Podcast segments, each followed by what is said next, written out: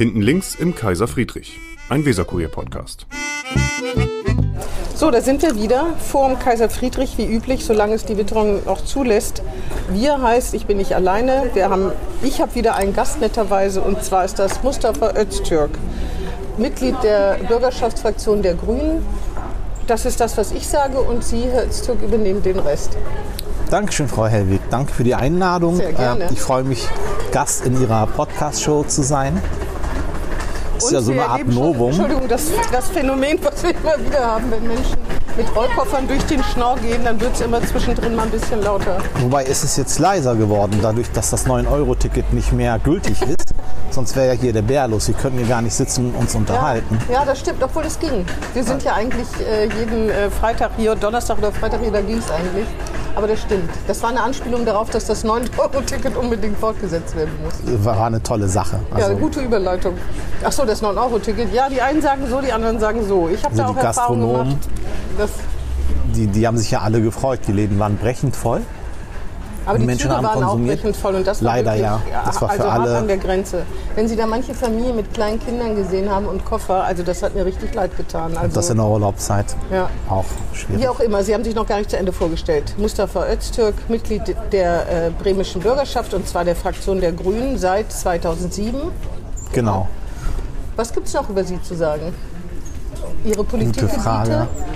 Ich bin Sprecher für die Bereiche Innenpolitik, Medien, Datenschutz, Digitalisierung, Sport, Das ist der genau, richtige Gesprächspartner. genau.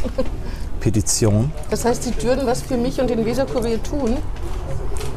Ich tue jeden Tag was für die Medienlandschaft und grundsätzlich äh, für das Thema Medien und Digitalisierung, was ja mittlerweile Hand in Hand geht.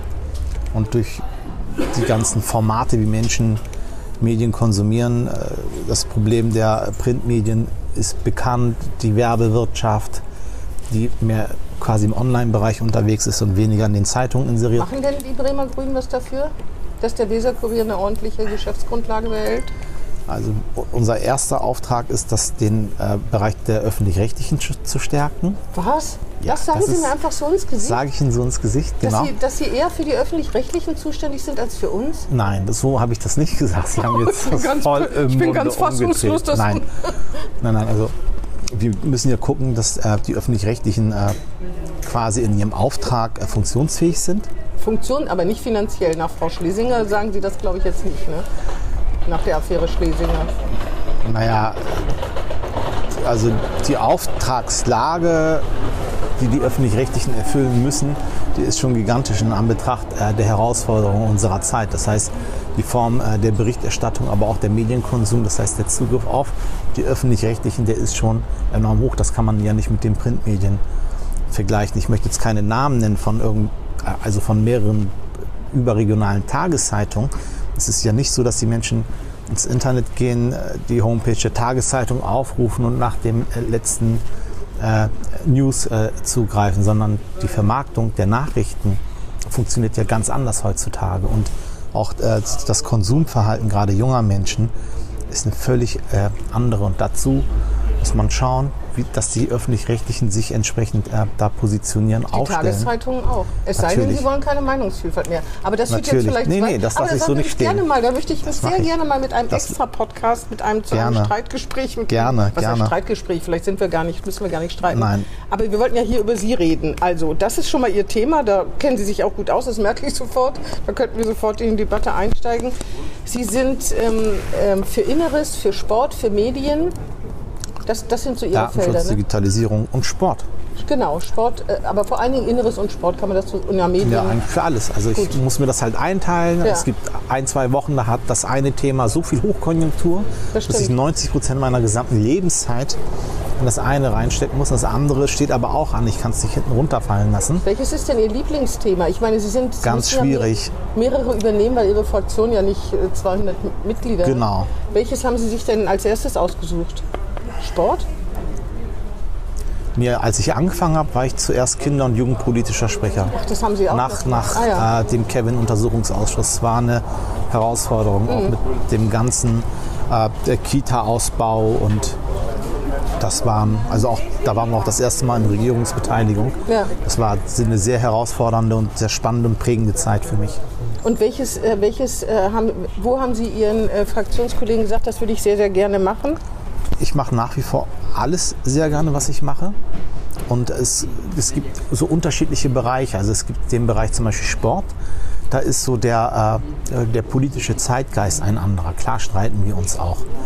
Mm, Aber man hat gemeinsame Ziele, für die man parteiübergreifend kämpft im Parlament. Also im, im Bereich Sport ist es was anderes. Im Bereich Der Petition. Pferderennsport gehört da auch dazu? Nein. Ah ja. Der Pferderennsport gehört nicht dazu, weil es der kommerzielle Bereich ist. Genauso wie die Ja, ich dachte, Fitnessstudios auch nicht dazugehören. Ja. Also wir engagieren uns im, im Sportbereich erst einmal für, die, für den Breitensport und auch für den Leistungssport. Und am Ende ist es äh, der Vereinssport, der uns am Herzen liegt. Also Werder ist auch raus. Werder ist Profisport. Das heißt, da, ja, da verwenden Sie sich nicht für. Nee, das ist der professionelle Bereich. Aber Sie haben damit zu Aber- tun, wenn es zum Beispiel um Polizeikosten geht. Dann haben Sie da damit doppelt ja, damit oder wenn ich am Wochenende Werder schaue und mitfiebere und Bei mitzittere. den Polizeikosten, da werden ja wie bei anderen bei Ihnen auch zwei Herzen in Ihrer Brust schlagen. Ne? Sie sind Werder-Fan und wollen, dass es Werder gut geht. Natürlich. Auch, aber andererseits äh, soll das Land Bremen auch nicht finanziell dafür Genau, aber ich finde, die Gerichte haben uns da recht gegeben. Insofern. Hm. Genau, äh, ist das jetzt so der gangbare Weg und äh, Werder wird schon aus der Krise finden. Also so wie die momentan äh, sportlich brillieren, ist das äh, ein Highlight. Ich habe also, das gelesen auf Ihrer Facebook-Seite, wie Sie sich gefreut haben, dass Sie aufgestiegen sind. Sehen Sie. Sie sind in, Deutsch, in Bremen geboren.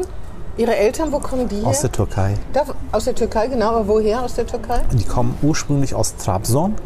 Das ist an der Schwarzmeerküste. Und sind als in sehr jungen Jahren, als Kinder zum Teil durch ihre Eltern äh, nach Istanbul übergesiedelt und dann in Istanbul und in Yalova groß geworden. Und dann ist mein Vater ausgewandert, erst nach Österreich und dann nach um, Bremen. Um hier zu arbeiten Genau. in Österreich oder in. Ah ja, und dann, Sie sind in Bremen geboren. Sie haben zwei Brüder und zwei Schwestern, glaube ich, ne? G- Genau, Also eine Sie auch- Schwester. Eine Schwester, auch alle in Bremen geboren? Alle. Der ältere Bruder nicht, der ist mit acht oder neun Jahren nach Bremen Ah gekommen. ja. Und wie hat wie hat's dann Ihre Familie nach Bremen verschlagen? Wissen Sie das? Also mein Vater war in Österreich, hat in St. Pölten in einer Chemiefabrik gearbeitet. Und dann äh, hat er in einer Zeitung gelesen, dass Mercedes-Benz ein Werk in Bremen Ah ja. Also mit den rudimentären Deutschkenntnissen, die er damals hatte. Und, äh, und Bremen war bekannt in der Türkei, weil Bremen in den fast in allen Schulbüchern vorkommt, wegen den Bremer Stadtmusikanten. Ach so, das ist ja lustig. Das ist eine Marke. Bezug, Das ist ja. eine Marke. Insofern war die Aufmerksamkeit umso größer. Mhm. Dann ist er nach Bremen gekommen, ist vorstellig geworden im Werk. Und dann äh, hat das geklappt. Mhm. Dann ist er quasi hergezogen. Ah ja, verstehe. Ähm, Sie haben eine Auf Ausbildung, äh, eine kaufmännische Ausbildung gemacht im Einzelhandel. Wo denn? Bei Deichmann Schuhen. Ah ja, und wie war das? Es war spannend, es war auch schwierig. Es war total. Äh, ich wollte unterschiedliche Ausbildungen machen, aber zu der Zeit war man in Deutschland noch nicht so weit, dass man allen das ermöglicht, was man gerne machen möchte. Also man hat mir immer was Handwerkliches nahegelegt. Wa- Warum? Ja, weil man dachte, man äh, kann, könne nicht irgendwie eine kaufmännische Ausbildung absolvieren oder äh, Abitur machen. Das war weit verbreitet, auch in der Denke bei vielen Leuten Gegenüber wen? Gegenüber den Migrantinnen. Meinen Sie? Ja, obwohl natürlich. Sie, obwohl Sie ja Deutscher sind, Ja, aber in Deutschland damals war, geboren. war man ja kein deutscher Staatsbürger erstens und in der Wahrnehmung hat es ja sehr, sehr lange gedauert, bis man irgendwie überhaupt als äh, jemand wahrgenommen wird, den man nicht irgendwie äh, einsortiert. Das ist eine ganz lange Integrationsdebatte. Also das ist ja sehr, sehr Aber bei Ihnen ist es ja vor allen Dingen der Name, weil das ist, ich meine, das ist auch ein Klischee, aber Sie würden jetzt mir nicht ins Gesicht springen. Ich würde sagen, dieser Mann hat einen äh, türkischen Hintergrund. Sie haben blaue Augen und rote Haare. genau. Das ist verwirrend für viele. Das ist ja wahrscheinlich auch, wenn sie in der Türkei ist, für ihre ist genau das gleiche Phänomen. Landsleute verwirrend, genau. oder? Sie haben ja in Istanbul mal gearbeitet, ne? Genau. Ja, ja. Also auf jeden Fall äh, deswegen kaufmännischer Beruf bei Deichmann. Man, äh, es gibt ja so Bildungsbürger, würden ja darüber lächeln, aber das ist, glaube ich, gar nicht so einfach, wie man denkt. Ne? Nee, man überhaupt ist nicht, nicht. El Bandi hier so Schuhverkäufer. Nee, das war eine sehr verantwortungsvolle Zeit, die ich hatte. Ich war also als Azubi für mehrere Sachen verantwortlich und äh, entsprechend muss man dem ja auch gerecht werden. Das Mhm. ist nicht nur Schuhe verkaufen, sondern eine Stadt in einer Premiumlage wie die Innenstadt äh, muss irgendwie laufen. In der Obernstraße, in der Genau, Gutfilterstraße. genau. Die hatten oder? zwei Filialen, eine in der Söge, die andere in der Obernstraße. Und Ja, und das äh, ist ja nicht Schuhe verkaufen, sondern es ist ja viel kaufmännisch. das ist sehr viel kaufmännische Arbeit, die man da auch äh, bewältigen muss, aber auch der Umgang mit äh, den Angestellten, den Umgang mit den Kunden. Das sind sehr viele Fertigkeiten, die man dort nicht nur erlernt, die man aber auch schon mitbringen muss. Das ist äh, Ähm, nicht einfach. War Ihnen schon klar während der Ausbildung, dass Sie das aber nicht machen wollen? Natürlich, mein so. Ziel war irgendwann ein Aber haben's Abitur zu machen und äh, zu studieren, genau. Und da hat man Gab es da quasi Druck von Pläne. Ihrem Vater, der gesagt hat, du musst eine Ausbildung machen? Oder? Druck überhaupt nicht. Also es gab immer die Motivation, den Bildungsweg zu bestreiten. Und wenn eben ein Teil war, erst eine Ausbildung zu machen und dann, ich war ja durch, quasi durch die, den Abgang der 10. Klasse. Mhm. Äh, man konnte da ja nicht einfach äh, Abitur machen. Das ging ja nicht. Mhm. Also wenn dein Notendurchschnitt der Realschulabschluss ist, aber du nicht äh, für ein Abitur zugelassen wirst, für, Mhm. an einem Gymnasium, dann geht's halt nicht. Dann stehst du so, mit dem Abschluss der Gesamtschule Ost mitgemacht. Genau, Ah, ja, und dann genau. gab es den Weg zu sagen, man macht äh, eine Berufsausbildung mit der Möglichkeit, hinterher wenigstens Fachabitur zu machen oder direkt Abitur zu machen. Das mit dem Fachabitur hat damals nicht so gut funktioniert bei mir, weil ich dann quasi nebenbei noch gearbeitet habe, um meinen Lebensunterhalt zu verdienen. Dann habe ich mich irgendwann äh, für das Kolleg entschieden, quasi Abitur auf dem zweiten Bildungsweg zu machen. Und das war eine wundervolle Erfahrung. Also Dann haben Sie auch studiert, genau. Haben aufgeschrieben, was? Politikmanagement in an der. Hochschule Bremen, genau. Genau, auch in Bremen. Dann haben Sie, Sie haben während des Studiums schon im Bundestag, glaube ich, und im Europäischen Parlament gearbeitet. Oder Genau. war das dann, nee, war einmal für Frau Trüpel, ne? Nee, einmal äh, für Marie-Louise Beck, Ja, Marie-Louise damals unter Rot-Grün genau. im Bund. Ja, genau. Äh, war eine tolle Jetzt kommt hier Zeit. eine Reisegruppe an. Das passiert uns ja auch häufiger. So ist das, wenn man im Schnorr sitzt. Aber das macht nichts. Das werden wir senden. Ne? ja, aber das gehört dem Schnorr halt dazu. Nee, alles gut. Hören Sie dann hinten links im Kaiser Friedrich am Samstag, dann hören Sie Ihre Stimme im Hintergrund. Wir sind doch in Bremen eine Nachbarschaft, sagen wir doch auch. oder? Absolut, Also, absolut. Nahbar, direkt, auf Augenhöhe. Wir verstecken uns nicht. Gar nicht anders. Auf jeden Fall ist das Mustafa Öztürk, das haben Sie doch gar nicht gesagt. Mustafa, Mustafa Öztürk, ne? Von den Grünen. Grüne. Und willst dich noch kurz selber vorstellen, dann wissen die das aus Hamburg auch, was du machst. Ach so, ja, äh, ich habe es ja gerade im Podcast gesagt. Also ich bin der Sprecher für die Bereiche Innenpolitik, Medien, Datenschutz, Digitalisierung, Sport und für die Petition. Ja. Und bin immer wieder begeistert, Pierre zu sehen, wenn er hier so viele Touris durch die Stadt führt, zweisprachig. Ja. Und bin immer wieder begeistert, wie er angeschaut wird, weil alle immer ein Lächeln haben und auf das Highlight warten. Es kommt ein Highlight nach dem anderen. Ihr habt hier den besten Mann erwischt. Dankeschön. Gratulation. Das ist super. Mustafa, çok sağ olun. Send us out. Kolay gelsin. Dankeschön. Ich mache das ein bisschen leiser, dann könnt ihr euch in aller Ruhe. Kein Problem. Die hatten zu. Etwas, die denken, nein, ihr bleibt jetzt hier. Was ist mit euch los? Ich habe hier auch was zu tun. Wir haben hier was zu tun, wir haben ist ja, einfach weggehen. Ist Rundfunkrat. viel Freude beim Arbeiten. Dankeschön. Dankeschön. Viel Spaß. Das haben wir noch nicht erlebt. Nee. Sehr gut. Das ist eine zweisprachige deutsch-türkische Führung. Ja, der kann, der spricht ja auch Türkisch. Ja, habe ich gerade gehört. Was war das, was er zum Schluss gesagt hat? Alles Gute? Alles Gute, viel Spaß, vielen so. Dank. Ja, ja. Ähm, wo haben wir stehen geblieben? Für, äh, für, Marie-Louise Marie-Louise Beck. Bundestag und Europaparlament, dann aber für Helga Trüpel oder Nicht für Helga ah, ja. Trüpel, sondern für Heide Rühle. Die war aus Baden-Württemberg. Ah, ja. Genau. Ja, Und da habe ich äh, quasi, das war eine wundervolle, also ah, Bundestag war eine, eine super spannende Zeit. Da, da haben die Grünen im Bundestag mitregiert. Gewohnt, ja, ne? Ein Teil habe ich in Berlin verbracht, dann bin ich äh, gependelt, weil ich ja noch im Studium war. Ah ja. Und äh, das war eine, eine extrem spannende Zeit damals. Also ne, unter Rot-Grün mit all den äh, Sachen, die man hat versucht hat, auf Vordermann zu bringen, auch, aber auch mit den ganzen Kontroversen innerhalb der Koalition. ja. Und, Da äh, könnte man jetzt nahtlos wieder anschließen. Jetzt ist man nur zu dritt. Ja, aber die man ist zu Kontroversen dritt, aber.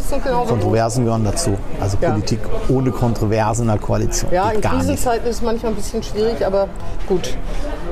Äh, dann waren Sie Referent äh, in der Stadtverwaltung Istanbul. Genau. Wie kam es denn dazu? War das, klar, war das klar, dass das eine Stippvisite ist? Oder Das Sie war eher, überlegt, ob Sie nee, da immer das, bleiben das war, ach, nach dem Studium wollte ich mal für ein paar Monate hier raus, also einfach so ein äh, unbeschwertes Leben genießen, einmal sagen, zwei, drei Monate, ich mache jetzt, worauf ich Lust habe.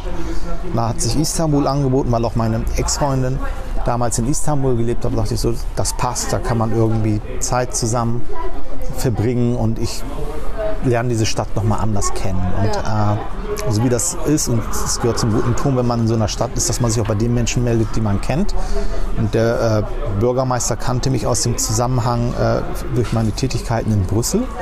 Und hat mir gleich verdeutlicht, dass äh, quasi dass man mit dem Geld, was man hat, in Istanbul keine drei Monate überlebt und doch einen Job annehmen sollte, der wirklich so, aufregend verstehe. ist. Und da habe ich natürlich gesagt, ich verbinde beides. Und äh, das war eine tolle Erfahrung, also quasi in der Stadt zu leben und zu arbeiten und äh, so Teil dieser Stadt zu sein. Also nicht das, was man sonst aus dem Urlaub kennt. Man hat unendlich Zeit, der Tag ist lang, man kann alles sehen, sondern man hat einen, einen gewissen Arbeitstag und äh, baut sich einen gewissen Freundeskreis auf und lernt Menschen kennen und die Stadt nochmal ganz anders kennen, weil es ist dann eben Wenn halt ein anderes ist und genau, arbeitet, klar. Wie lange waren Sie denn da? ein Jahr ungefähr. Ah ja. Und dann wollten Sie aber nicht länger Nee, bleiben. danach war der Plan ja äh, für die bremische Bürgerschaft zu kandidieren. Ach, das das heißt, das war so dieser Überbrücker. Ah, Und das war eine tolle Erfahrung. Also Will man denn aus Istanbul wieder weg, wenn man da mal war? es ist ganz, ganz schwierig. Es gibt, also Istanbul ist eine Stadt, die einen wirklich boostert. Auch wenn sie riesig ist und chaotisch ist und viel Lärm. Es ist eine, eine wunderschöne Stadt, die gibt einem so viel Energie. Man kann es schwer in Worte fassen, aber die, die packt einen und schmeißt einen ganz hoch in die Luft. Und dann schwebt man erstmal eine ganze Weile und irgendwann fällt man wieder. So Auf jeden das. Fall ist, es, ist ähm, Istanbul ja sehr unterschiedlich. Ich war mal in Istanbul. Es gibt sehr, ne, sehr europäische Viertel. Die St- Stadt liegt ja nun mal auch auf zwei äh, Kontinenten, sehr europäische, aber auch ganz andere Viertel, also sehr, wo die sehr, na, sagen wir, na, weniger europäisch sind. Also ich finde, das ist so ein Wandel zwischen den Welten in dieser einen Stadt. Ich glaube, unser Problem ist, dass wir von unserer Betrachtungsweise immer raufschauen auf eine Stadt und sagen, das ist europäisch, das ist weniger europäisch. Ist das nicht so? Die Menschen definieren sich ja ganz anders. Ich glaube, für viele ist es ja noch nicht mal Thema, sich als europäisch zu definieren. Aber ich meine, ich würde über Man- Manhattan ja nicht anders reden. Ne? Nee, Manhattan es ist, halt hat was ja auch ganz andere. Stadtteile, Manhattan und äh, es gibt Mikro, also man hat Stadtteile in Istanbul, die auch aus so quasi so Mikrokosmosen bestehen.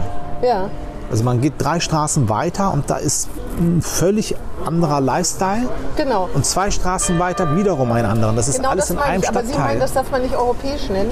Nee, ist glaube ich, ist, nee, dar- darum geht es nicht. Es geht darum, was, was wir äh, empfinden.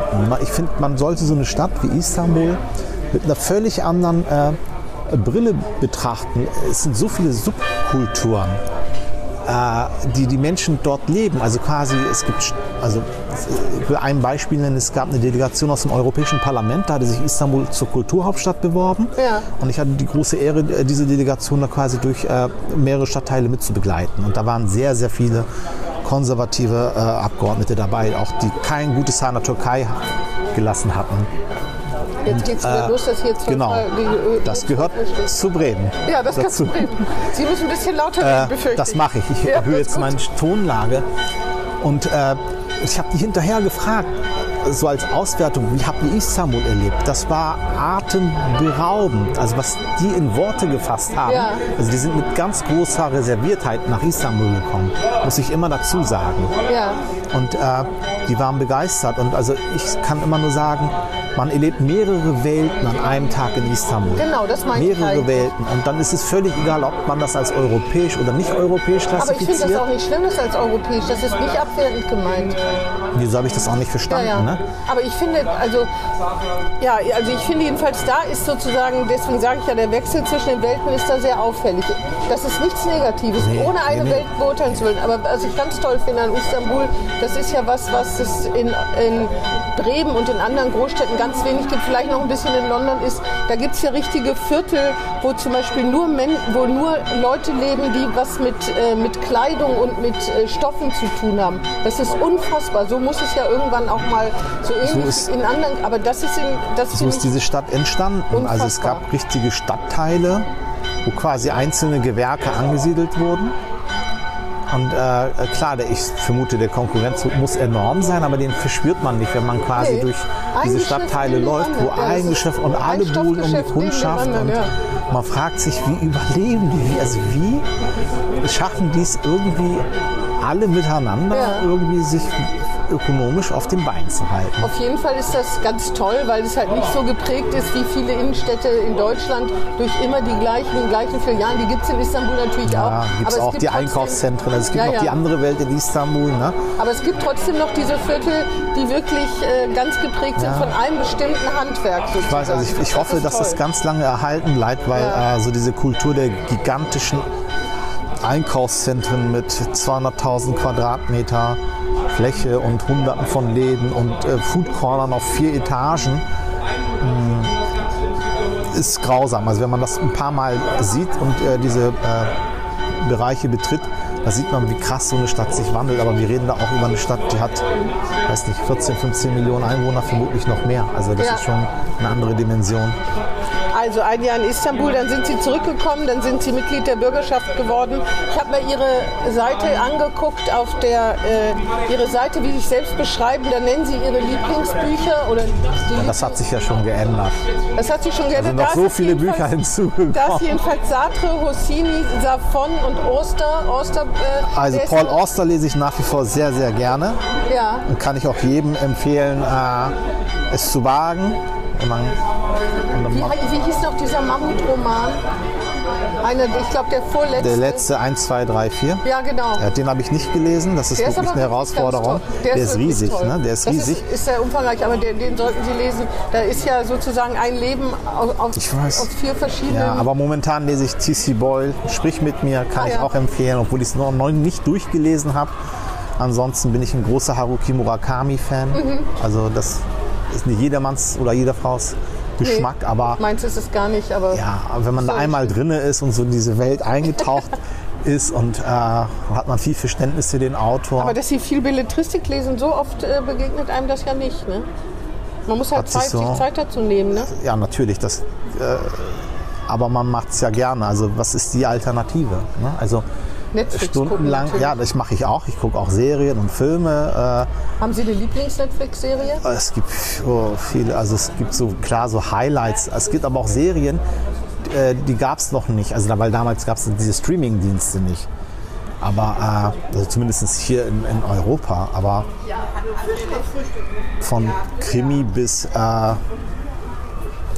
Komödien, die Bandbreite, also da, wo man noch in die Videothek gegangen ist, um sich was auszuleihen. Aber fällt Ihnen was ein, was Sie äh, jedem, wenn ich sagen würde, ich habe jetzt Also eine, unter den Krimis und Polizeiserien, die sehr, sehr, also kann man ja immer gucken, ist der Wire war toll, war sehr gut gemacht. Gibt es klar auch glaub online, findet man das mit Sicherheit Ja. bei dem einen oder anderen. Und äh, Ich finde ja, die BBC ist unübertroffen. BBC macht äh, wirklich, wirklich erstklassige Sachen. Ne? Absolut.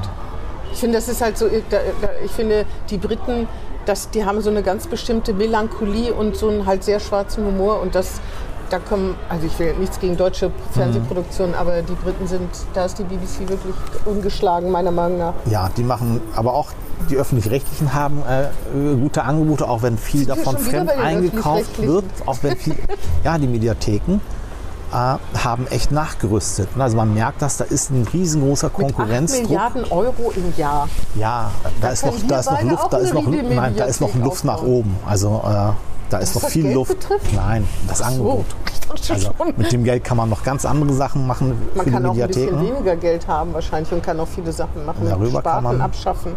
Vielleicht.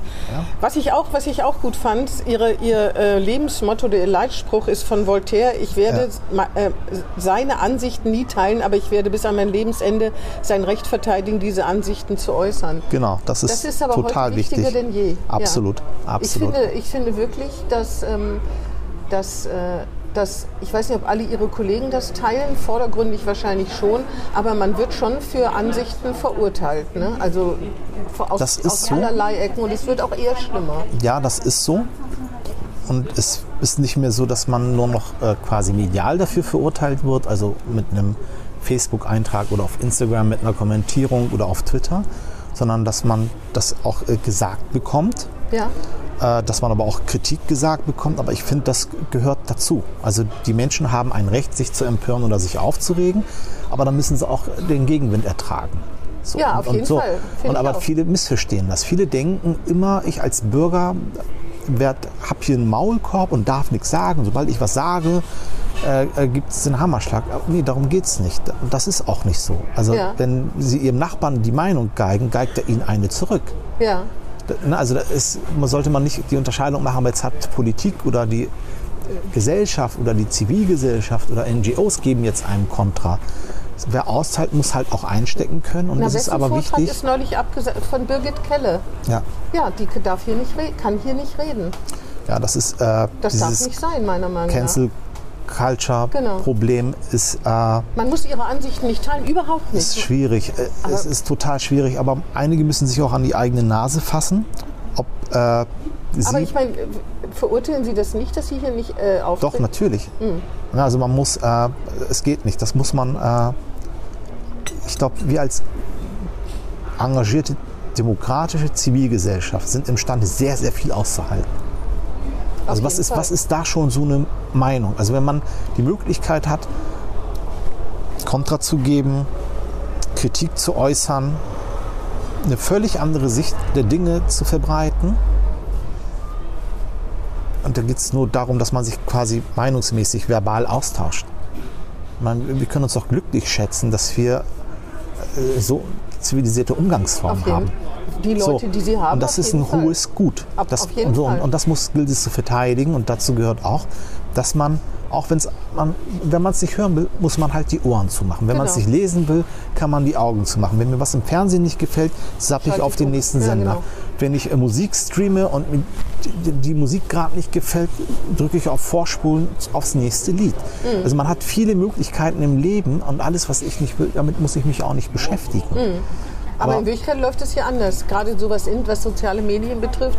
Leute sehen was auf Instagram, äh, kotzen sich da in den Kommentaren aus und sagen Leuten, was sie machen sollen, was sie lassen sollen, wie sie denken sollen, was sie reden sollen, anstatt einfach zu sagen, dann gucke ich es mir halt nicht mehr an. Es gibt halt enorm viel Druck, der dort quasi auch äh, entladen wird. Äh, aber es ist ein Mikrokosmos, das sage ich auch jedem. stimmt, also so, wenn es dann einmal auf Twitter scheppert bei einem Thema, man kann das auch also digital analysieren zum Teil. Dann bestehen sogar einige Themen nur aus ein paar hundert Tweets, die aber einem in die Timeline gespült werden. Und man denkt dann irgendwie, die ganze Welt ist in Ja, ja, Aufruhr das wegen ja einem Blase, Mikrothema. das ist ja diese Das ist eine Blase. Blase. Manchmal Ja, ja. hält das nur zwei Stunden an, wenn man Pech hat, auch zwei Tage. Haben Sie auch schon mal so einen Shitstorm? Ich habe nee, noch keinen richtigen Shitstorm Aber gehabt. Sie sind auch, Sie sind auch bei, auf den sozialen äh, Medien sehr zurückhaltend, muss man sagen. Kommt Ne? drauf an. Also ich habe nicht das Gefühl oder verspüre nicht äh, den Druck, den äh, Sich da ein ständig oder anderen äußern, ne? ständig zu einem Ja, zu ja. äußern, zu kommentieren, rumzupöbeln. Das ist irgendwie, dafür ist auch meine Zeit zu kostbar. Also auch meine Lebenszeit ist Nee, ich, dafür zu schon, ich kostbar. finde schon erfrischend, wenn ein Politiker nicht meint, er muss zu allem seinen Senf abgeben. Genau. Ne? Es- Aber es, ich meine, aber man hat, den, er hat schon das Gefühl, dass das bei einigen sich, die sich schon getrieben sehen. Wissen Sie noch, als Herr Habeck mal gesagt hat, ich weiß gar nicht, ob er tatsächlich konsequent die sozialen Netzwerke sich da verabschiedet hat, da hat er doch so eine Äußerung über die neuen Bundesländer Hm. gemacht oder über Thüringen. Das hat ihm unglaublichen, unglaublichen Kritik eingebracht und das poppt ja auch immer hoch. Sofort in den Medien wird es ja dann auch weitergetragen. Ne? Bei bestimmten, Ihnen, Ihnen würde das genauso passieren. Eine unbedachte Äußerung von Ihnen Natürlich. würde große aufregen, dann würden wir auch darüber berichten. Man ist auch schnell Zielscheibe. Also gerade wenn man sich aus dem politischen Raum zu gewissen Dingen äußert. Das habe ich ja auch gemerkt. Also auch wenn es dann kein richtiger Shitstorm ist, äh, da Wenn Sie sich zur Türkei oder zu Erdogan ja, ist äußern, ne? unterschiedlich, egal zu welchen Themen. Also wenn sobald es kritisch ist, gibt es Druck. Ja. Und äh, da kommt ziemlich ja. viel äh, auch teilweise nicht Nettes. So. Ja. Und äh, Lassen Sie das an sich abperlen oder nehmen Sie sich das, nehmen Sie sich das zu Herzen? Macht, Kommt drauf an, es gibt- ver- verhagelt Ihnen das die Stimmung sozusagen? Ja, es gibt das ein oder andere, das einem dann schon echt nahe geht. Ja. So gewisse Sachen, wo man sagt, äh, kann's, also man kann mich irgendwie kritisieren und auch wirklich grenzwertig kritisieren, aber keiner hat das Recht, sich dann irgendwie rassistisch zu äußern, weil das ist etwas, was ne, das, das, das ist ein No-Go. Aber woher wissen, das habe ich übrigens gedacht, Sie haben gesagt, irgendwo in einem Tweet haben Sie geschrieben, wenn wir Muslime angegriffen werden, dann muss man die Täter beim Namen nennen oder die Motive. Und ich ähm, habe mich ja neulich mit Frau Topçu unterhalten und sie hat gesagt, es ist nicht alles Rassismus, sondern es kann auch einfach so beleidigend sein. Das macht übrigens Genau. nicht besser. Aber es ist ja tatsächlich so. Manchmal weiß man gar nicht, also warum man verurteilt wird. Also Das ist ja das Schlimme. Alle werden wegen allem verurteilt, aber man kann, die Motive sind. Unterschiedlich. Genau. So, und deswegen äh, Warum soll, ich da, warum soll ich dem so einen Stempel aufdrücken, wenn jemand sich unflätig ihm gegenüber benimmt? Ist mir doch erstmal egal, aus welchen Gründen. Er hat sich gefälligst nicht unflätig Genau. zu benehmen. Und Aber warum wollen Sie, dass das einsortiert wird? das ist halt auch Zeitgeist. Also das ist äh, diese Medienlandschaft und die Art, wie wir Medien nicht nur konsumieren, sondern auch benutzen in der Öffentlichkeit wandelt sich. Und so wandelt sich auch unser gesamtes Verhalten. Ne? So, es gibt gewisse Sachen, die würde ich heute nicht mehr so kommentieren auf Twitter oder auf Instagram wie vor drei Jahren, wie vor fünf so, Jahren. es kann sein, dass weil, das schon äh, so alt ist. Nee, weil das einfach gar nicht mehr irgendwie diesem Zeitgeist entspricht, weil das Mhm. irgendwie dann diesen Stellenwert nicht mehr hat. Ich muss mich nicht zu allem äußern, ich muss mich nicht Nee. äh, äh, da einmischen. Also es muss meine Entscheidung sein. ne? Also wenn ich was twittere, ist es meine Entscheidung. Dafür müssen Sie auch die Verantwortung übernehmen. Genau, was man dann ja tut, Mhm. wenn man das twittert. Und äh, Und muss leider auch womöglich aushalten, dass da doofe ja, natürlich, das, Kommentare das kommen. gehört dazu. Und diese Qualität der sogenannten kom doofen Kommentare, äh, vor allem die, der, die beleidigend sind und wirklich auch unter der Gürtellinie sind, äh, die haben halt in der Qualität zugenommen. In der Quantität wahrscheinlich auch. Ne? Natürlich, definitiv. Aber da sage ich auch immer dazu, der Großteil sind nicht existente Menschen. Das sind Bots. Also wirklich, wir haben hier, wir führen quasi einen.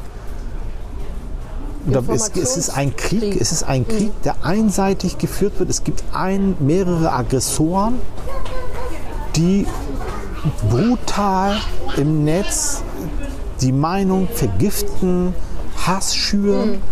Und es reicht, wenn dann auf einige Leute so scharf geschossen wird, dann finden sich immer 100 Menschen, die nehmen, leben, Anwälte, aber auch Journalisten, die dann Sachen raushauen, dass einem echt die Schuhe auszieht. Dann sitzt man dann quasi vor diesem Medium, scrollt durch die Timeline, schaut sich die Kommentare an und denkt, kann nicht wahr sein, dass der das gerade so kommentiert hat. Dann guckt man drunter, von wem dieser Mensch noch Beifall bekommt und wo die sich gegenseitig torpedieren. Und das zeigt einfach, dass äh, zu viele Menschen noch gar nicht verstanden haben, äh, mit welcher Dynamik auch die Leute in die Irre geleitet werden. Also Aber bei, wenn es um Themen besser, geht. sich davon abzuwenden, ne, um ehrlich zu sein. Es reicht schon, wenn die Leute mehr Bücher lesen oder mehr Das Sport stimmt. machen, mehr Musik hören. Also Was, sich, was für einen Sport um sich- machen Sie denn?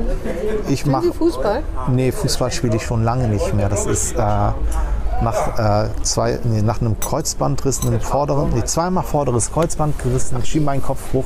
Oh Gott, Dann, äh, sich furchtbar an. Ich habe mich irgendwann für Schwimmen entschieden und Mhm. äh, es ist gesund, es ist äh, gelenkschonend. Gemächlich. Na, muss nicht gemächlich Nee, sein. nee, da schwitzt man gut und man verliert Sind Sie Funde. Frühschwimmer?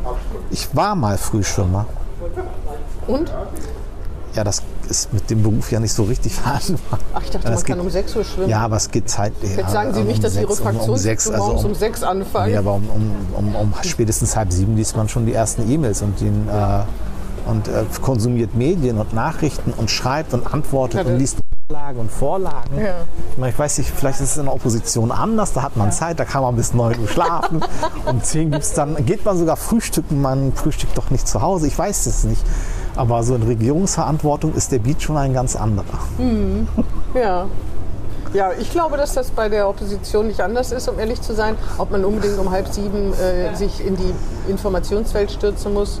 Naja, glaub, das wenn, gehört- solange der, die Lektüre, ausgiebige Lektüre des Weserkuriers dazugehört, ist mir alles recht. Das, davon können Sie ausgehen, dass äh, der Weserkurier in der politischen Landschaft jeden Morgen konsumiert wird, Sehr über gut. den ganzen Tag verteilt.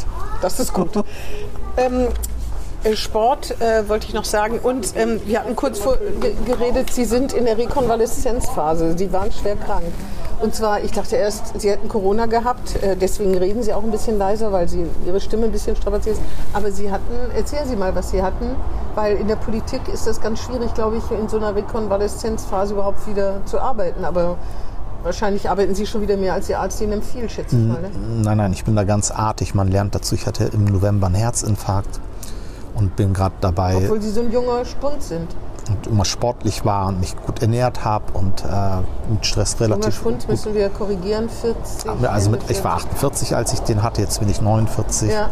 Aber ich mache gute Fortschritte. Also es ist eine sehr, sehr, sehr langwierig, die Genesung, hätte ich nicht gedacht. Und Sie hatten vorher auch überhaupt keine Symptome, nichts. Nee, gar nichts. Und Wenn man, wenn man merkt, wie schwer krank man war, was ändert das? Hört man, also ich würde ja sagen, dann höre ich gleich auf mit der Politik, mach was Vernünftiges, wenn ich das so ketzerisch sagen kann. Oder macht man erst recht Politik, weil man denkt, das Leben ist so kostbar, wir müssen, weiß ich nicht, den Planeten retten oder sonst was? Ja, man, kriegt, man setzt andere Prioritäten. Also ich sage mal, äh, ich glaube, da kann ich für viele aus der politischen Landschaft sprechen. Wir arbeiten alle sehr, sehr hart, egal ob man regiert oder in Opposition ist. Die allermeisten sind brutal fleißig und ackern und machen und tun und gehen über ihre Grenzen hinaus. Und wenn sie krank sind, gehen sie trotzdem arbeiten, lassen sich das nicht anmerken und, und Waren sind da. auch so? Ja. Aber äh, der Job bringt ja auch ein gewisses Adrenalinpotenzial. Das heißt, jetzt, wenn man krank ist, fühlt man sich nicht so krank. Man geht arbeiten, weil es ja Spaß macht. Man steht Man steht morgens ständig auf. unter Strom, ist das wirklich so? Ja, aber es ist ja auch sehr, sehr positiv. Also man steht morgens auf und dann, also so war das bei mir, dann siehst, also man kennt ja seinen Terminkalender schon für die ganze Woche. Dann sagt man Chaka und freut sich halt auf den Tag, weil es ist extrem aufregend in der Politik zu arbeiten. Es macht Spaß, man erlebt viel und vor allem man kann so viel mitgestalten und äh, Dinge auf den Weg bringen. Und äh, auch wenn das dann nach drei Tagen vergessen ist, weil das dann vielleicht nur eine Zeile wert ist im Weserkurier und das nicht auf Seite 1 landet oder auf Seite 3, sondern irgendwo in einer Spalte unten steht, dafür hat man sich den Hintern aufgerissen mit vielen anderen und äh, da was bewirkt. Und, äh, und, und da- dafür kämpft man jeden Tag. So, und dafür lebt man. Und, äh, und nach so einem gesundheitlichen Einschnitt ist völlig klar, kriegt man nochmal an, an eine andere Connection quasi, eine Verbindung äh, zu sich selber, zum Körper und zur Gesundheit. Das Ja, aber was ist hat so. sich da, wenn Sie sagen, die Prioritäten haben Naja, es jetzt, der- ärgert man sich Klassiker nicht ist- so? Zum Beispiel damit vertut man ja viel zu viel Lebensenergie. Nee, aber ich, ich will ein anderes Beispiel nennen. Wenn einem irgendwie der, das Knie wehtut, dann äh, googelt man und ruft, geht zum Orthopäden. Ja, weil man Angst hat, nicht wieder Fußball spielen zu können oder joggen zu können. Da wird das Sportprogramm wird, ist vielleicht in Gefahr. Und irgendwie auf, aufs Herz hört man irgendwie selten bis nie. Es ist irgendwie da, aber ich, ich höre mein Herz auch nicht. ja, das ist, ist so. Man, Hören Sie Ihr Herz denn? man hört es jetzt anders. Man, ne? man hat jetzt scharfe Antennen nach so einem Erlebnis, was völlig klar ist. Aber also der Umgang mit, mit der eigenen Gesundheit und die Wahrnehmung, die, die wird natürlich äh, Aber das schärfer. hieße ja, dass Sie Ihr Programm abspecken, ne? Man muss es nicht abspecken, man muss, äh, Oder längere Pausen man muss andere, machen. andere Prioritäten setzen. Also wenn man sagt, es ist mir wichtig, dass ich, weiß ich nicht, mehr Sport mache, dann muss nehmen. man sich die Zeit nehmen, muss man halt weniger Fernsehen oder Nachrichten konsumieren und stattdessen sagen, ich gehe Sport machen und währenddessen höre ich dann auch keinen Podcast Mhm. oder keine Nachrichten. Vielleicht nicht mal Musik, sondern genieße irgendwie im, im Bürgerpark äh, tolle nicht. Ja, ja, Soundkulisse. genau. Da ist ja, Sound. Ja, ja. So. Und das machen Sie jetzt mehr, Und, und sich das, ja, natürlich, weil man Ah, das halt wirklich auch anders erlebt, weil das andere war ja immer, ist dann quasi immer am Vorbeigehen. Das ist ja wie Leben nach dem Terminkalender. Mhm. So, und davon ist ein Stück weit, also so ein bisschen, man muss rebellisch werden. Es, anders funktioniert nicht. Sie so. gegen sich selbst Ja, gegenüber. natürlich. Ne? Man muss Man muss gegen sich selbst re- rebellieren. Genau, das muss Ja, man. das ist interessant. Das muss man. Anders funktioniert das nicht, sonst Aber kriegt ich- man nicht die Kurve. Ja, aber ich habe immer gedacht, also ich denke manchmal, wenn, wenn man sowas hört, dass man denkt, wie viel Zeit man vergeudet mit so Nickeligkeiten, Genau. wo man sich über Sachen ärgert und denkt, was ist das im Vergleich zu im Vergleich zu wirklich großen Katastrophen. Also man- Geht Ihnen das auch so? Ja, Sie- natürlich. Sie wirken so, wirken so entspannt, als Ich ob Sie sich gar nicht oft ärgern würden. Überhaupt nicht. Also man kann ja im Parlament alles Mögliche erfragen bei den Kollegen. Also ich bin immer so ein sehr tiefenentspannter. Und äh, wenn da ein Problem ist, dann ist es unser Job, Probleme zu lösen. So, und äh, da kümmert man sich drum. Man muss nicht rumschreien oder Nee, so so, ne? also, Können Sie das überhaupt ja, schreien? ja, ich kann natürlich, ich kann schreien. Ja, ja. Ne? Weil was muss passieren, aber ich damit Sie schreien? Kann's, weiß ich nicht. Werder weiß gar nicht, wann ich genau sowas. Ne? Ja, da müssen richtig Emotionen im Spiel sein. Ansonsten muss man quasi bei, bei, bei dieser Rebellion einfach mal so auf, auf sich hören, was einem auch wichtig ist. Und dann, dann sollte man das nicht abspulen, sondern sich äh, bewusst dafür entscheiden oder Ja. auch spontan. Ne? Es muss nicht im Terminkalender stehen. Weiß ich nicht, ich gehe heute 10 Kilometer walken, Machen sondern Sie das heute? Nee. ja, heute mache ich das halt alles anders. Ne? Ja, also ja, heute verstehe. nehme ich mir anders Zeit dafür. Und äh, klar, jetzt bin ich quasi in so einer Art Wiedereingliederung, dass man so nach und nach arbeitet und zurückkommt. Äh, aber was ich gelernt habe, ist, wenn man viel Zeit hat, weil man quasi auch in so einer Reha-Phase ist und der Wiedergenesungsphase, der Tag ist wirklich so lang. Wir arbeiten ja keine acht Stunden als Politiker. Wir Ja, arbeiten ja, zwölf, ne? Ja. ich will jetzt keine Zahlen nennen, aber es ist ziemlich viel, was wir machen. Der Tag ist so lang, da muss auch mal eine Stunde sein, egal zu welcher Uhrzeit, Die man sich rausnehmen die man ja. sich einfach, die man sich sogar vielleicht sogar klauen muss. Na, viele Politiker schlafen ja nur vier Stunden, ne? Gehören Sie Es auch dazu? gibt Unterschied, es gibt hängt wieder mit Phasen Obwohl zusammen. das auch nicht gesund sein sollte. Ja, also es, ich Schlafen. würde sowas jetzt nicht mehr machen. Ne? Also ich will jetzt nicht sagen, dass ich jetzt super gesund bin. Ich war vorher auch immer mit einer gesunden Einstellung unterwegs. Aber es gibt unterschiedliche Phasen. Es gibt Phasen, die sind so arbeitsintensiv. Äh, Im Wahlkampf zum Beispiel. ja, da schläft man nicht bis zur Wahl. Da Das schläft man so gar nicht. Ach so. Aber das möchte Ihr Arzt nicht hören. Das kann ich mir nicht vorstellen, dass das gut Nein, ist. nein, nein, nein. Also man, man sollte besser, noch besser auf sich achten und äh, wirklich auch, wir haben eine, eine ex exzellente medizinische Versorgung in Deutschland. Haben wir auf jeden Fall. Das Exzellent, Auch, absolut. exzellent. Auch in Bremen übrigens. Ja, natürlich. so, muss man und, äh, und da sollte man wirklich äh, Sich glücklich schätzen. Kontrolluntersuchungen nicht verpassen, auch wenn man nicht immer sofort einen Termin bekommt. Also, ne, also im Notfall muss man halt in die Klinik fahren. Aber äh, wenn der Termin erst in vier Wochen möglich ist und das eine Kontrolluntersuchung ist, dann ist es ja nicht so akut. Und dann sollte man das in vier Wochen auch wahrnehmen. Ja, man sollte auf sich irgendwie achten. Also ich halte von dem Mantra, ich gehe nicht zum Arzt, ich bin gesund, mir fehlt gar nichts. Da, also es ist quasi ein Schlag ins Gesicht für all die Leute, die quasi medizinisch sich auch den Hintern aufreißen tagtäglich und Auf uns jeden Fall, das, versorgen. wie gut unser System ist, äh, sieht man dann, wenn man liest, dass in Großbritannien Leute anfangen, sich selber Zähne zu ziehen, Ja. weil sie keine Zahnarztversorgung haben, keine anständige. In Großbritannien also. Ja, aber gut, das war immer ein Problem. Also diese angelsächsische Haltung zur gesundheitlichen Versorgung oder Grundversorgung gegenüber Bürgerinnen und Bürgern Zahn, Zähne ist schon, das ist, ich, ist schon extrem. geworden Also wir sind hier sehr, sehr gut äh, gebettet. Bei uns scheint jeden Tag quasi die Sonne. im Und, übertragenen Sinne, äh, ja. Genau so. Und äh, ja, Für, nicht für alle, aber für viele. für sehr viele. Also Das wie stimmt. gesagt, Ja, das haben Sie jedenfalls daraus sozusagen gelernt, dass Sie sich mehr, mehr Zeit für sich nehmen. das ist wichtig, ja. Ja. Empfehle ich auch jedem mittlerweile. Das sind ganz gute Stichworte. Haben wir noch was vergessen? Äh, äh, Ich habe ja vorhin gesagt, Sie sehen jetzt, ich weiß, dass es nur Äußerlichkeiten sind, aber das ist zum Beispiel so, dass man darf ja trotzdem noch über Äußerlichkeiten reden, würde ich mal sagen. Oder verletze ich Sie damit, wenn Nein. ich sage, Sie sehen nicht aus, wie viele Türken aussehen? Nicht alle natürlich, aber einige. Wie war das in Istanbul? Haben die Leute Sie gleich Englisch angesprochen? Oder? Das ist unterschiedlich. Es gibt sehr viele Rothaarige in der Türkei, auch Ist mit blauen so? Augen. Ja, nämlich äh, aus der Schwarzmeerregion, wo meine Eltern herkommen, Da ist das, ist das sehr weit ich würde verbreitet. sagen, Sie sind Ihre, ne? In der Ägäis, genau. In der Ägäis hat man sehr viele Blonde. Und also sie gehen eher als Türkin durch, als ich, Ja. wie ich als Türke durchgehen würde. Das äh, ist so. Aber diese Erlebnisse sind doch fantastisch. Also da steht man irgendwo, äh, dann sitzt, setzt man sich in so eine Gastronomie, möchte ein Wasser bestellen, kommt der Kellner, spricht einen automatisch auf Englisch an und man antwortet auf Türkisch. Und dann hört man vielleicht auch mal den Satz, sie sprechen aber fantastisches Türkisch. Und dann muss man halt lachen, weil äh, äh, Und dann sagt man seinen Namen und mein Name klingt ja nochmal ganz besonders. Äh, so, und dann Übrigens, Ihren Namen gibt es sehr oft, ne? Mustafa Öztürk äh, gibt Mustafa Kemal Öztürk ist mein Kemal, Name. Entschuldigung, Genau, den gibt es ganz nicht wichtig. so oft. Genau, den gibt es nicht so oft. Mustafa Öztürk und so werden sehr oft geführt. Genau, aber Den gibt es ne, sehr, sehr viel, ne? Ich habe gelesen. sehr viel, Also, ganz viel. Aber Mustafa Kemal Öztürk ist schon ist einmalig. nicht einmalig, aber gibt es auch viele in der Türkei oder in Deutschland oder in Europa, die so heißen. Aber äh, klar, der Name ist auch eine ganz große Bürde. Ne? Also Eine ganz große was? Also Würde? Bürde, also das ist schon, ne, also man, wenn man diesen Namen hat, also der ist ja eine Anlehnung an Kemal Atatürk, an Atatürk, Ja. so, ne, da, da schauen einem ja schon die Leute an, ob man sich auch immer so korrekt verhält. Verstehe. Ja, also- ah, ja. Eine äh, Verpflichtung sozusagen. natürlich. Ehre und Verpflichtung zugleich. ja, man versucht ja auch viel gerecht zu werden im Leben, aber es sind halt tolle Erlebnisse, wenn man quasi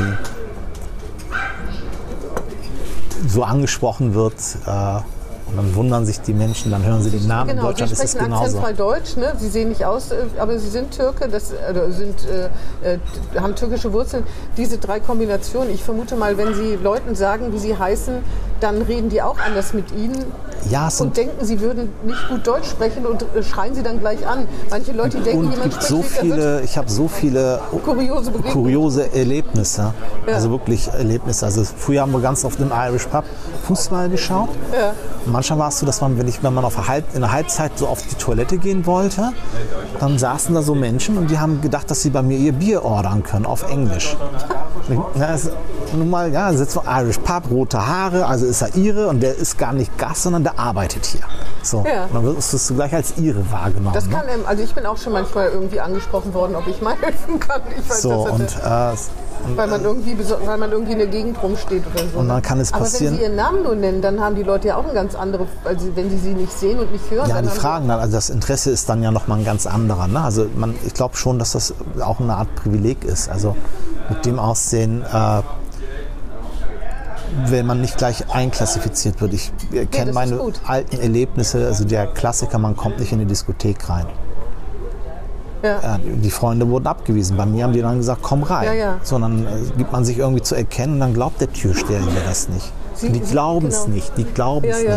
nicht. Der Klassiker Polizeikontrolle. Äh, da, also früher mussten wir, haben wir dann ja quasi unseren türkischen Perso mitgeschleppt, wenn man noch nicht deutscher Staatsbürger war. Und, äh, und hat den Führerschein dabei und dann sagt der Polizeibeamte auch, also der, der glaubt das nicht. Was ja völlig verständlich ist im ersten Moment, äh, dass man ein bisschen ungläubig dasteht und denkt, will Ja. der mich veräppeln?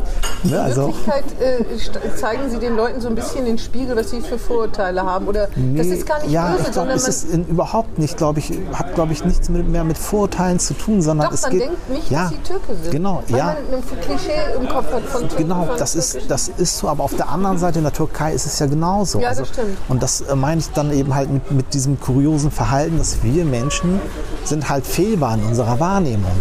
Aber das ist auch gar nicht schlimm. Also ich finde das schon, das wird aber schon verurteilt zum Teil, dass ich sie überhaupt nach ihren Wurzeln frage. Äh, da habe ich ja auch äh, drüber gesprochen, dass manche schon sagen, das darf man nicht. Ich finde, das ist eigentlich nett gemeint und darüber sich auszutauschen, weil natürlich hat man schon, wenn ich hier sä- säße in Dirndl, dann Also würden Sie vom, dem Herkunft, Herkunft ist ein wichtiges Thema in einem Einwanderungsland, über das man auch offen sprechen sollte und sprechen muss. Und äh, ich kann da jedem das tolle Buch von Sasa Stanisic empfehlen, Herkunft. Da sollte auch mal jeder lesen, wenn man über Einwanderungsgesellschaft spricht.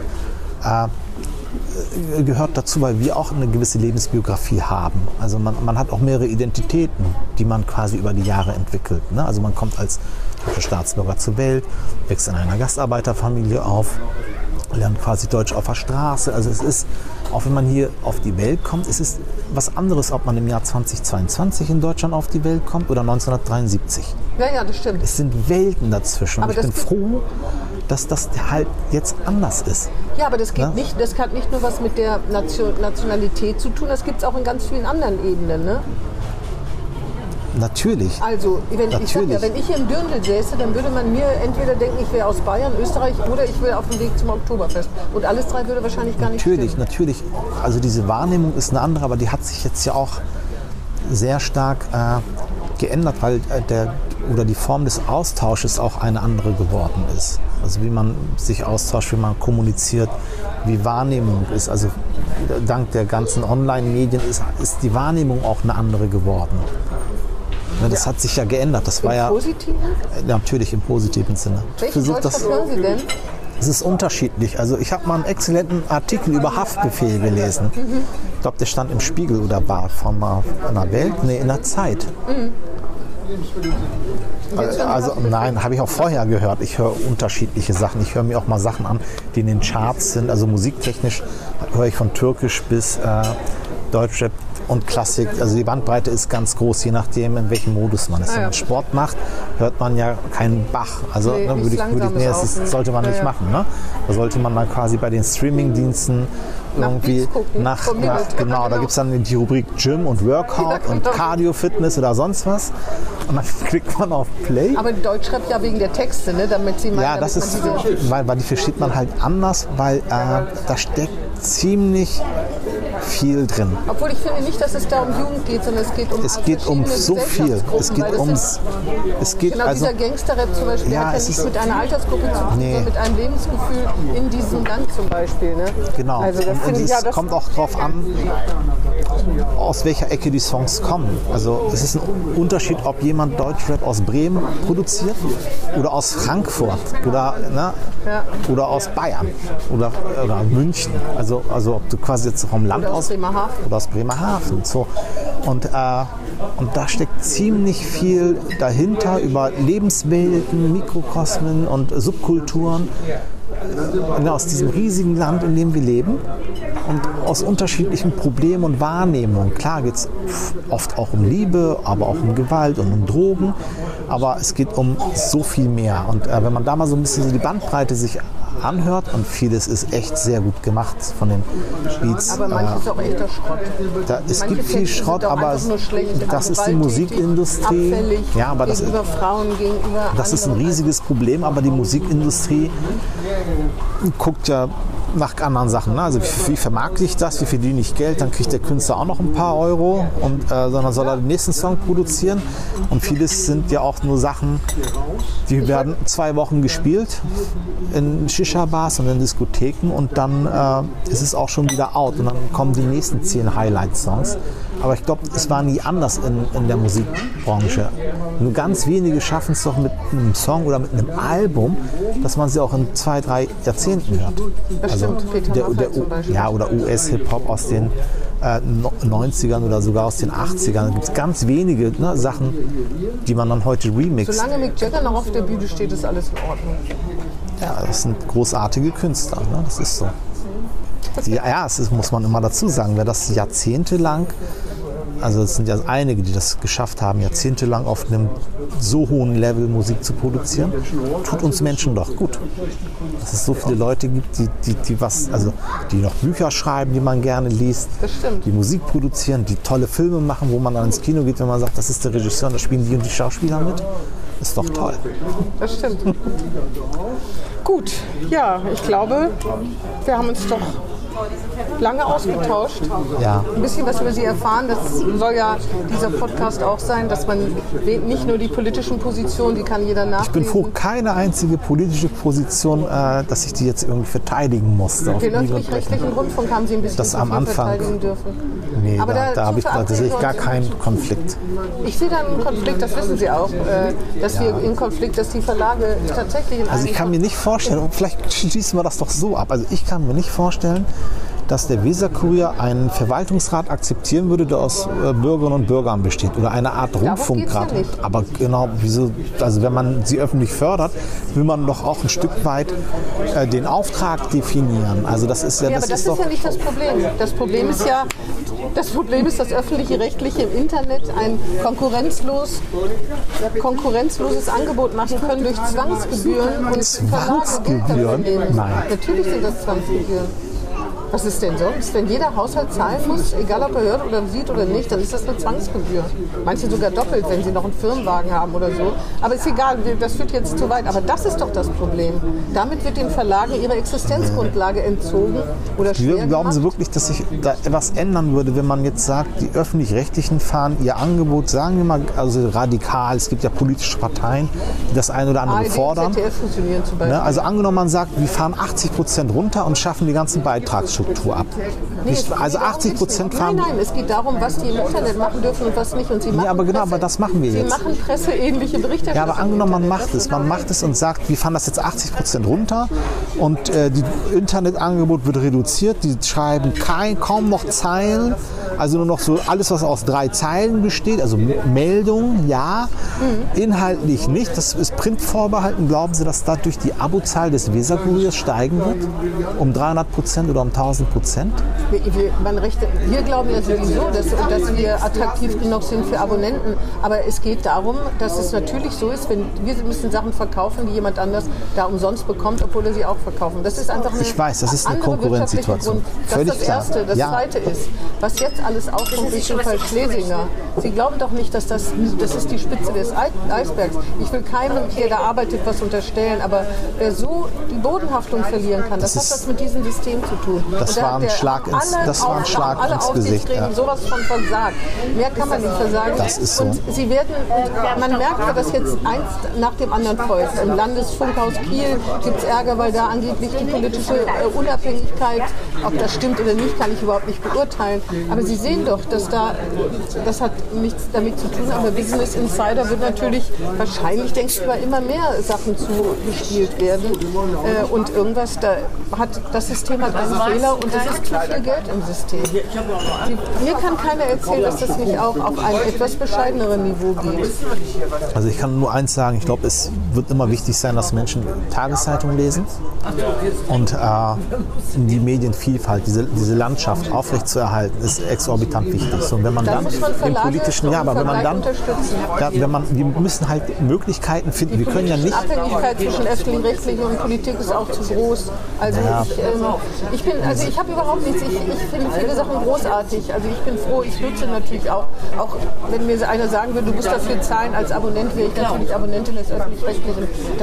Auf jeden Fall. Na, wir, müssen wir dürfen doch jetzt einen Fehler nicht machen. Äh, um das eine zu retten, das andere vor die Wand fahren. Unser Job muss es doch sein als Politik. Unser Job muss es doch sein als das Politik. ist sowas von schwarz-weiß. Naja, es gibt, wenn ich höre, was Herr Döpfner mal gesagt hat, Ich bin doch nicht Herr Döpfner. Naja, aber er hat ja für euch alle gesprochen. Das darf man nicht vergessen. Der hat dann nicht in als, seiner als Funktion. genau, der hat in seiner Funktion für euch alle gesprochen.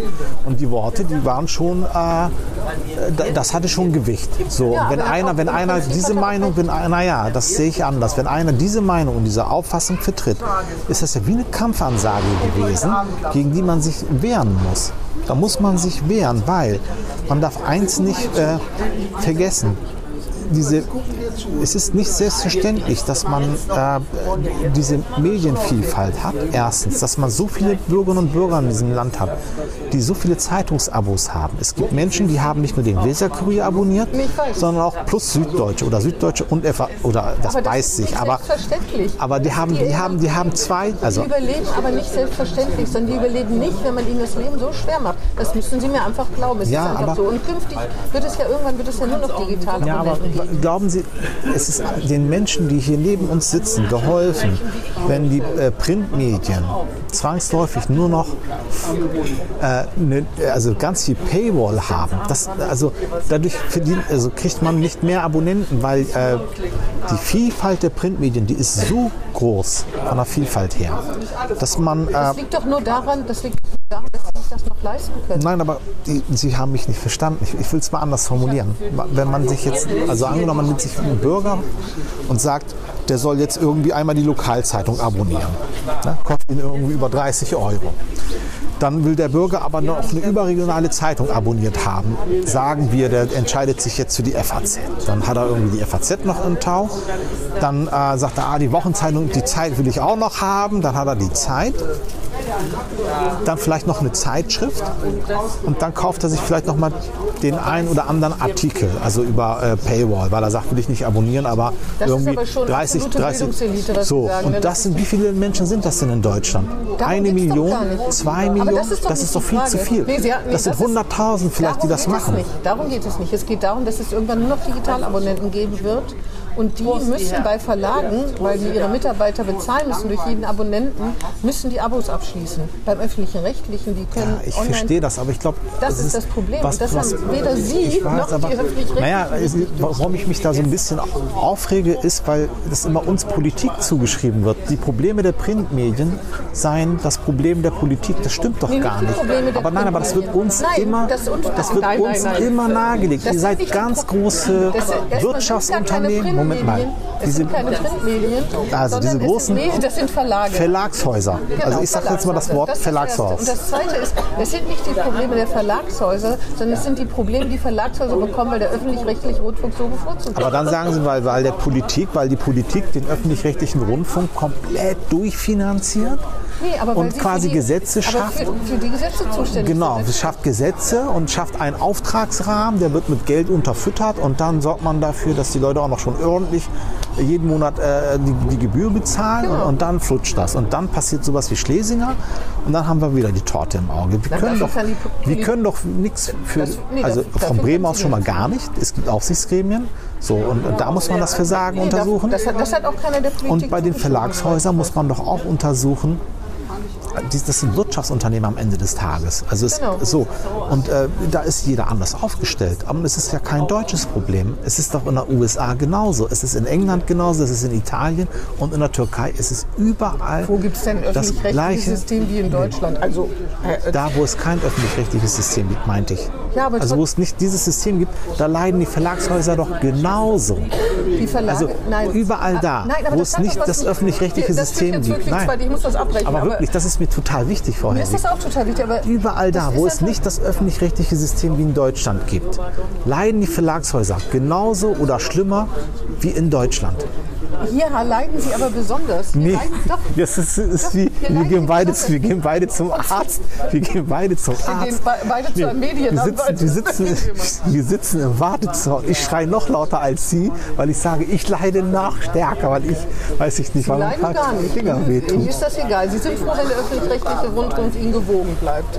Das Nee, das stimmt nicht. Auf jeden Fall. Das stimmt nicht. Die sollen kritisch sein, die sollen wirklich kritisch sein und auch erbarmungslos mit uns. Ich will wirklich von Deswegen sitzen niemandem. die Parteien auch in den, in den Rundfunkräten. Ne? Also wir haben das transparenteste System auf diesem Planeten. Deswegen ist das mit Frau Schlesinger auch passiert. Wir, ne, wir haben das transparenteste System in dem ganzen Verfahren, wie wir die Gesetze machen, die gesamte Gesetzgebung, wer kommt in welche Gremien. Da finden nicht nur Debatten im Parlament statt, sondern das wird im Medienausschuss debattiert. Man kann alles einsehen, da ist kein Heimlichtuerei, man sieht, wer ist drin. Ich erinnere noch Debatten, als wir das Gesetz geändert hatten, wo man dann die Gehälter der Intendanz und der Geschäftsführung offenlegen musste, was da, oh, was für ein Lärm es gab am Ende. Aber da, da Am fängt es schon an. am- Wie, da fängt es doch schon an. Warum Lärm- hat man das nicht vorher offen? Warum, warum musste man das erzwingen? Naja, aber zumindest, zumindest ist uns das gelungen. Ich kenne niemanden aus der Wirtschaft der Verlagshäuser, wo die Vorstandsvorsitzenden von sich aus ihre Gehälter Das ist doch ein. Unterschied. Das ist Nein, eine öffentlich-rechtliche Macht doch aber keiner. Macht doch keiner von denen. Öffentlich-rechtliche doch Anstalt. Das ist genauso doch kein machen. Wirtschaftsunternehmen. Warum denn nicht? Weil das ein Wirtschaftsunternehmen Ja, aber ist, sehen Sie, privat. sehen Sie, genau das ist die Denke, das ist die Denke, Nee, das was ich so. verstehe, was ist privat. Die sollen auch nichts veröffentlichen, weil es eben privat Wenn ist. Gesetz durch Gebühren finanziert wird, dann können wir gerne unsere Gehälter offenlegen. Ja, aber das heißt, genau. Und glauben Sie, das glauben Sie, sind, das glauben Sie, aber, davon- das glaube ich. Aber da glauben Sie doch nicht, dass es ohne Konflikte läuft. Dass Äh, da das offenlegt? ja, das gibt immer Konflikte. Es gibt immer Konflikte, wenn Politik an Themen rangeht und sagt, wir sehen da Regulierungsbedarf und wir wissen, äh, da geht es ans Eingemachte, aber wir wollen mehr Transparenz schaffen. Also am, am Nee, nee, Ende, ich find, der Aufschrei, der Aufschrei ist immer da. ganz viel durcheinander, was man, man kann nicht, man kann die öffentlich-rechtlichen Anstalten mit all ihren Vorteilen, die sie deswegen haben, deswegen sitzt die Politik ja auch in Rundfunkräten, kann man ja viel für haben, aber die können sie nicht sagen, ihr Wirtschaftsunternehmen legt eure Gehälter nicht offen. Was ist das denn? Das, Was wäre denn so, das ist doch, das kann man doch nicht vergleichen. was ist denn da die gesellschaftspolitische Gibt es da eine Forderung der Verlagshäuser, wie man dann diese Aufsichtsgremien gestalten sollte? Also nach Ich dem Aufsichtsrat Aufsichtsgremien gestalten. Nein, die, Ver die Verlage fordern haben, nur haben die eins. Verlage Die Verlage fordern nur eins. Die fordern, dass im Internet die Staatsverträge erfüllt werden, dass man da keine printähnliche Berichterstattung macht. Und das Aber die Frage ist, was ist printähnlich? Ja. Ich meine, das klären ja gerade die Gerichte auch. Ne? Also Genau, es beschäftigt die Sie ja, dass es Gerichte. ein Konfliktfeld gibt und dieses Konfliktfeld muss auf mehr Verlagen. Die Verlagen nicht, die verlangen gar nicht dass die fusioniert. Ich sage, also ich finde, dass das total überfinanziert ist, wenn ich das sehe, was die verdienen, Dienstwagen, da, das finde ich vo- vollkommen unangemessen. Ist mir aber relativ wurscht. Ich gönne das jedem. Sollen sie dreimal so viel verdienen. Ich habe was dagegen, wenn, wenn, das, wenn wir nicht gegen die bestehen können, weil sie mit Zwangsgebühren was machen können, was eigentlich im Staatsvertrag anders geregelt ist. Das ist unser Problem. Aber wir müssen jetzt leider aufhören, weil sonst würden sich unsere Zuhörer War vermutlich kurz davor, mich aufzuregen, aber gut, dass Sie jetzt aufhören. Nein, war ein Scherz. Nein, wir können uns gerne noch mal zu einem Special mit David Kopmann auch gerne zu dritt unterhalten.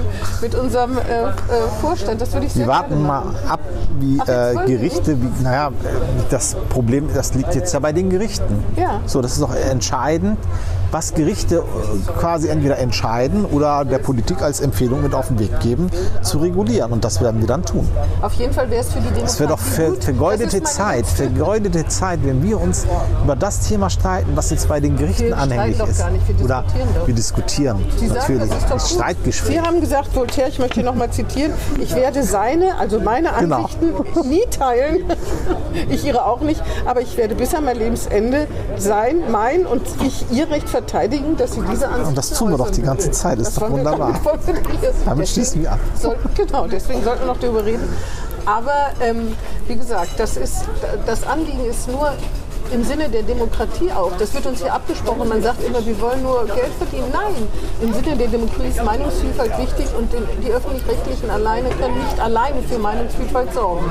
Sie können für Meinung, Natürlich aber nicht. deswegen muss es auch Verlage geben und je mehr Also keiner, keiner in der. Politik hat ein Interesse, dass irgendwie dieses Verlagssterben weiter um sich greift oder dass irgendwelche Investoren kommen und sich dann einzelne Verlage unter den Nagel reißen und am Ende sagen, das schreibt ihr und das bringt ihr, das bringt ihr nicht. Das ist doch die eigentliche Gefahr, vor der wir stehen. ich. Ich Aber Frau Helwig, das ist, das ist die politische die Gefahr. Existenzgrundlage muss da sein. Und das wird uns Ja, aber die Gefahr- die Gefahr- und die Gefahr hat. Politik ich erkannt. möchte noch auf, noch mal auf Gerne. Ich werde Ihre Ansicht nie teilen. Aber ich werde immer Ihr Recht verteidigen, dass Sie sie äußern können. Ich werde mich auch immer sehr gerne mit Ihnen darüber austauschen. Gerne. Sie hoffentlich auch mit mir. Immer, Das gerne. sollen wir auch die, unsere Zuhörer ermuntern, dass sie das mit allen machen, in allen konfliktträchtigen Themen, oder? Genau. Genau. Solange ich Kraft habe, diskutiere ich dann auch mit den Menschen. Und man muss auch nicht immer mit jedem über alles diskutieren, das gehört auch dazu. Man muss auch nicht bei allem sich hinterher, man, man muss auch nicht den anderen immer überzeugen wollen. Genau. Nee, missionieren, das funktioniert nicht. Nee, Das ist so. funktioniert nicht. Kräfte schon. herzlichen Dank. Danke. Ich danke auch. Tschüss an Dankeschön. die Zuhörer. Gerne. Dankeschön. Ciao. Das war Hinten links im Kaiser Friedrich, ein Weserkurier-Podcast.